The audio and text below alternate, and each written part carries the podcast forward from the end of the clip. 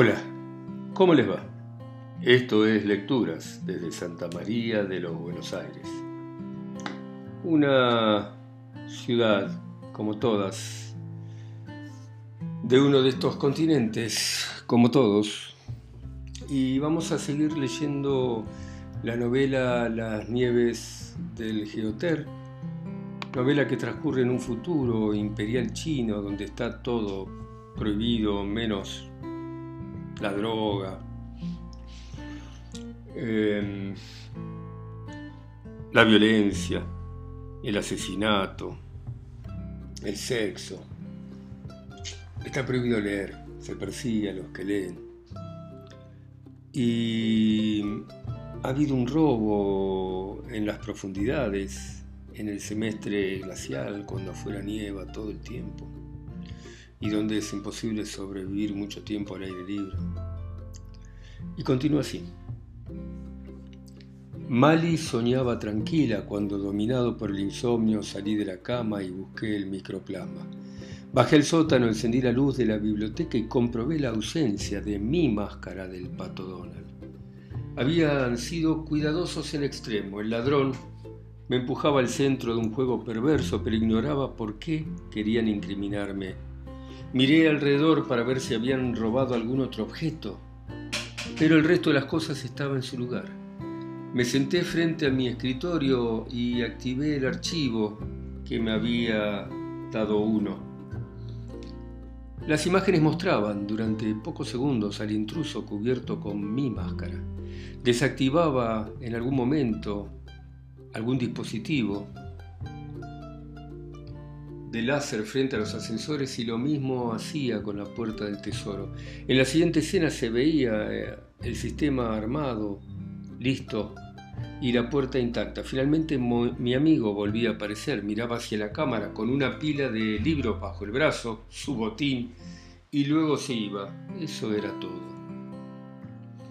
Observé la lista de los títulos que había robado. El Quijote de la Mancha, de Cervantes, Cien años de soledad de Gabriel García Márquez, Muerte en Venecia de Thomas Mann, La Biblia, Cuentos de Julio Cortázar, Jorge Luis Borges, Jack London y de Ernest Hemingway. Todos ellos hacía años que no se encontraban, que era muy difícil que estuvieran en las clandestinas, porque de aparecer alguno de esos viejos volúmenes se vendía al instante y por precios exorbitantes. Observé un par de veces más las imágenes del microplasma. Suspiré.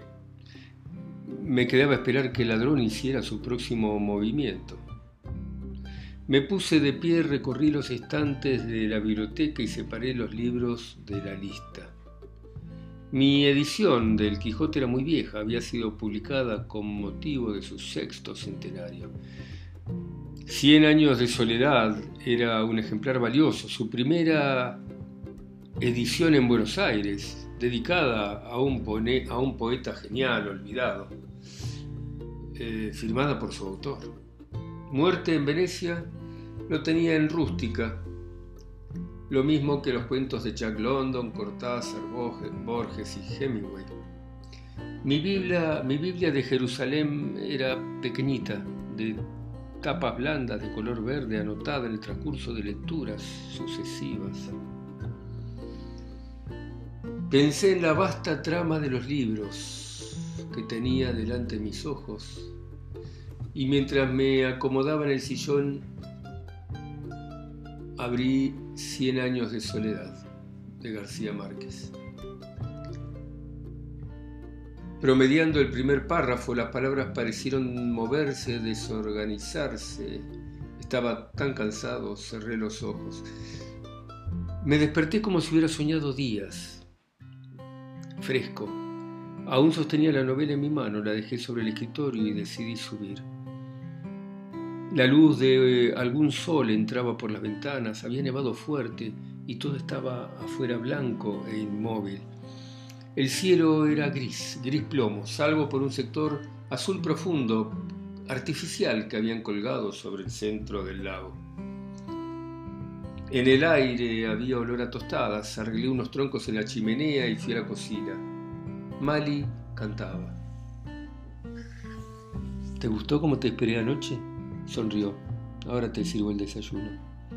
La besé en el cuello, encendí la televisión y me senté. Se informaba el hallazgo de un robo de muchas toneladas de biosintex en profundidad 7 de Buenos Aires. No había sospechosos ni demorados.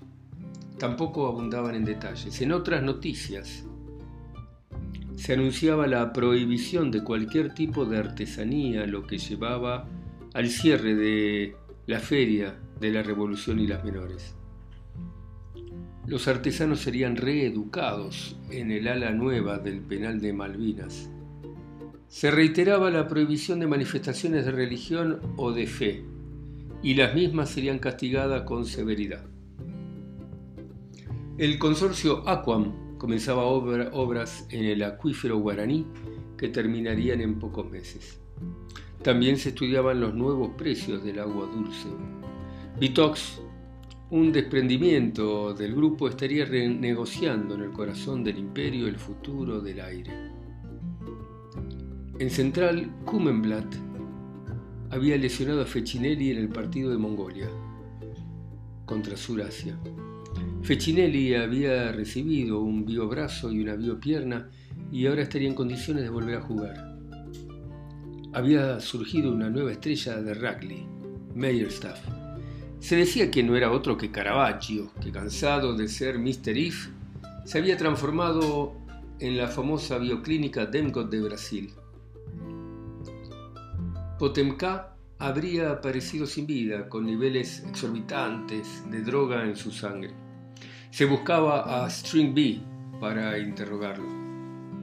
Finalmente, Xu Pei, el gran actor, habría sido visto en las profundidades de Buenos Aires cenando en el salón comedor del Gran Hotel.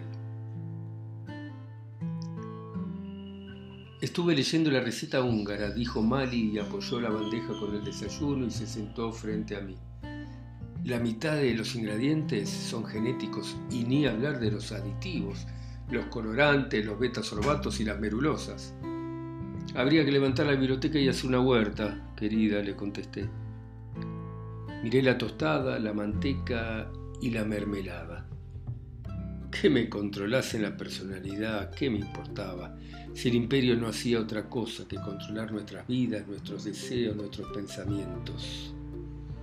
De todas maneras me gusta, dijo Mali. Vamos a necesitar pollo, papas, condimentos y un poco de kirsch. Acá te hice una lista. Mali se distrajo observando el cielo sobre el lago. Me parece que se acabó la paz, Lute. Vienen visitas. Me di vuelta. Un objeto oscuro volaba sobre las aguas a gran velocidad y venía hacia nosotros en línea recta. El aparato se detuvo a un par de metros de la cabaña y su láser atravesó la ventana y me saludó. Lute. Era la voz de la pornostar Gypsy Taylor. La asocié al instante con el increíble desnudo en su última película. Sí, sí, soy Lute.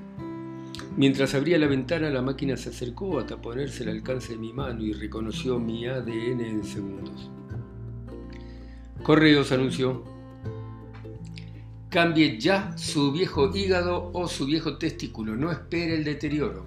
Tenemos órganos de creoxén irisados de todos los tamaños y para todos los gustos. En un par de horas y sin internaciones costosas reemplazamos la parte suya que usted desee. Garantizamos un año de buen funcionamiento y servicio de urgencia dentro de las seis horas ante cualquier disfunción. Humor Art SRL. La tecnología imperial superaba lo imaginable. Goce del psicosex con las neocriaturas de los abismos de Murtenberg Pase por nuestras oficinas, no se arrepentirá. Tenía un mensaje del general. Dominique dice que necesita un beso tuyo, uno solo. El general hizo una pausa. Estas mujeres. Me pareció que estaba en la sala de su casa o que se había cambiado el color de sus ojos. La piel de su cara estaba tersa, sin cicatrices y tenía abundante pelo lacio y rubio que le llegaba a los hombros. Mi hija quiere verte, continuó el general. Te habrás enterado de lo sucedido, ¿no? Un amigo del departamento de suma confianza me dio un contacto dentro de la red. Acercándose a la lente agregó, ¿en cuál de los círculos andará Lute? Eh, mirá que el destino teje su tela como una araña, pero hay que saber contar los puntos y ver qué punto le sigue al otro. Cuando regresé venía a verme. Tenemos pendiente una partida de gopo y una conversación sobre la escritura asmática de Marcel Proust. Practique Mortal Ski. Extreme Tour lo invita al Centro Tropical Zumba en las aguas turquesas del mar indonés. Disfrute de la nieve bajo el sol ecuatoriano. Contamos con quirófanos en ambulancias. En ese instante pensé en escapar con Mari, en ir a esas pistas a tomar sol acostados en hamacas y beber piña colada artificial. El siguiente mensaje solo podía ser entregado bajo mi código de seguridad. Lo ingresé. El inspector Chao Shi de la Corps lo requiere con urgencia en caserío peruano. Mali me miró con preocupación y me tomó del brazo. Hagámoslo ahora susurró. Está bien, la tranquilicé, es un rato, Mali. Mi amigo ha hecho el segundo movimiento. La partida empezó y ahora es mi turno. De paso voy a pasar por el mercado Miskolc, de comuna húngara. Tengo ganas de comer papas naturales. El boliviano, comida típica antropomórfica, sucursal Orbitaria 3, nueva sucursal en el lado oscuro de la luna. Lo esperamos. La transmisión terminó. El aparato flotó unos segundos en silencio y luego se elevó a gran velocidad para desaparecer entre las nubes. Entonces sentí la necesidad intensa de hacer el amor con Mali y sin decirnos palabras nos miramos y lo hicimos.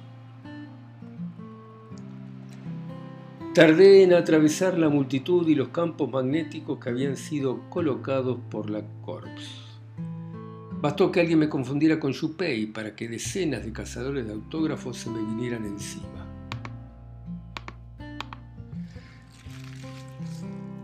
El guía apartó a los cazadores de autógrafos alrededor mío que me habían confundido con el gran actor Yupei de Hong Kong Boulevard y observó divertido la situación.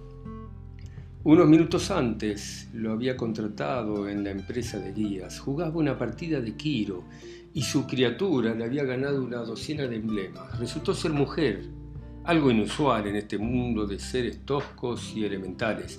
El tono susurrante de su voz me había cautivado de la misma manera que su sensual manera de caminar. Una, una capucha roja le tapaba la cara Dado que conocía a la perfección el mundo cambiante de las profundidades, de manera rápida y fácil alcanzamos el lugar a donde quería ir. Su español tenía una tonada que me pareció que era de La Rioja, Argentina. Algo en ella me resultaba muy familiar. Casi no tenía recuerdos del guía anterior. Solo la vaga imagen de un hombre simple y rudo de capucha verde, tal vez un humandroid.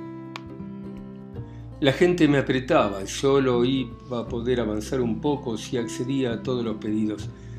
Firmé algunos autógrafos, sonreí, y lo mismo tuve que hacer con los guardias de los campos magnéticos. Chao Xi, se presentó el inspector y me extendió la mano. Esa gente te trata como si fueras una estrella de Hong Kong Boulevard. Miran Central y cine virtual y se confunden. Noticias y ficción, para ellos es todo igual, vamos, agregó y me invitó a seguirlo. Tenía ganas de conocerte, Lute de la fama tienen el peso de cinco atmósferas NIM sobre los párpados. En la pantalla parecías un jugador de rugby y el traje que usabas me impactó. Desactivó parte del campo magnético y bajamos por una calleja del, caserío peruano llena de banderines rojos y blancos que colgaban de los balcones. El aire era salobre, fuerte y el Metov había dispuesto que soplara viento marino y colgado un sol enorme sobre nuestras cabezas para que hiciera calor. Un holograma nos salió al encuentro. Burócrata, burócrata clase M, valija en mano y con la camisa fuera del pantalón, Pretendía que olvidásemos, nuestros problemas laborales y que entráramos a tomar pisco en Lima la horrible, con los más hermosos hermafroditas del caserío. Dicen que la red se ha hecho cargo de FedLib y tiraron todos esos archivos KGR obsoletos a la basura. Era hora. Los gordos fueron a parar a Axira y por su tamaño casi no entran en las celdas. Por lo menos ya no molestan con sus crucigramas. Pensar que se quejaban de tener bajo presupuesto, dijo Chao Shi. Un par de parlantes destruidos nos obstruían el paso. El imperio va a tener que revisar su política de tolerancia poblacional, agregó al verlos. Todo está demasiado blando y así van las cosas. La música imperial ya no calma a los animales, observé. Revisamos las horas de las cámaras y encontramos esto. Se encogió de hombros y me pasó un microplasma. Parece un lector, pero nadie lo conoce. Ese tipo no es de este barrio. Tampoco encontré registros previos, miró a la gente del caserío. Con estos usaron música clásica, pero la mezcla con los químicos los duerme y luego no sirven para trabajar. Activé el microplasma. La imagen flotaba sobre la calleja donde cientos de personas iban y venían. Unos viejos le vendían cocaína casera a un par de ejecutivos de Nanotech unos vehículos lujosos avanzaban despacio entre la gente. Un hermafrodita seducía paseantes frente a la puerta de Lima la horrible. El holograma burócrata insistía en beber pisco con alguien para hacerlo olvidar sus penas.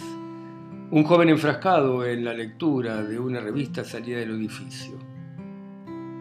La red volvía a inquietarme.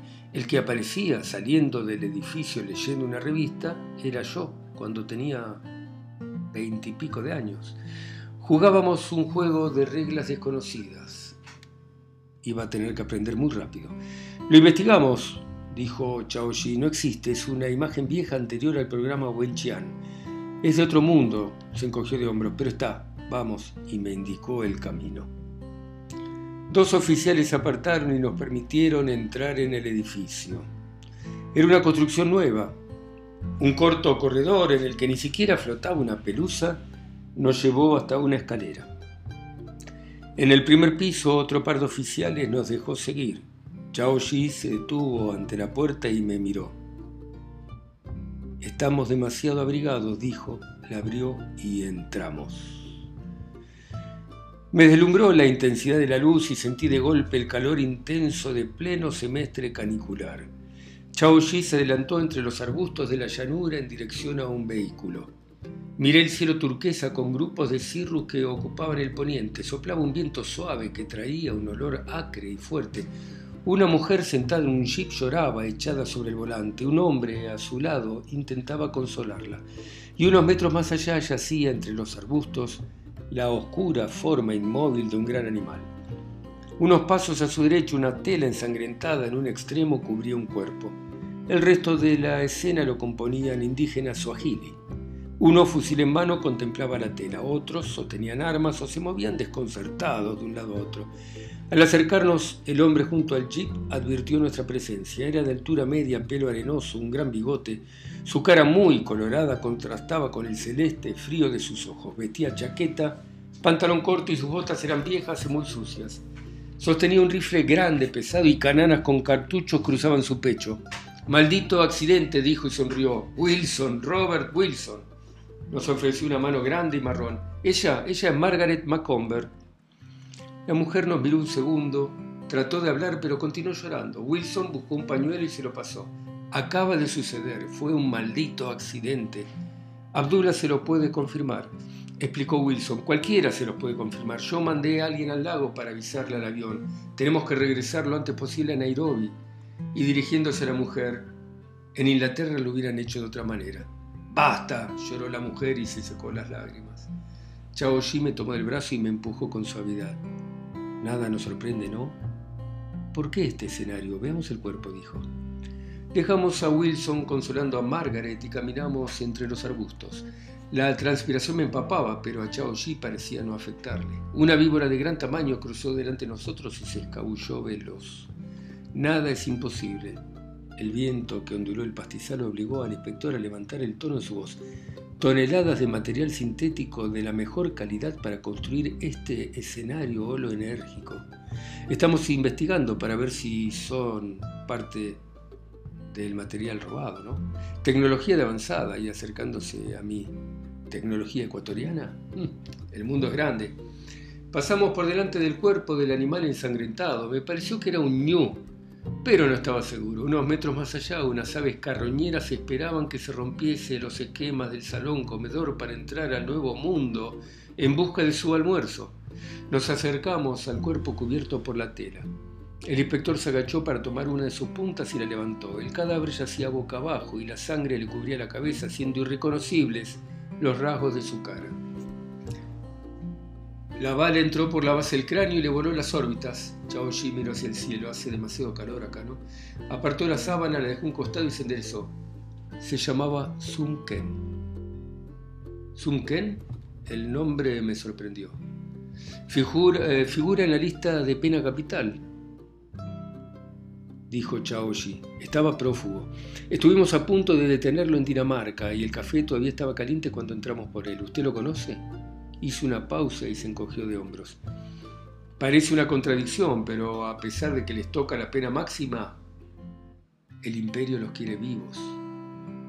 Destilan sus cerebros en Aorgen y luego los dejan inertes en Malvinas.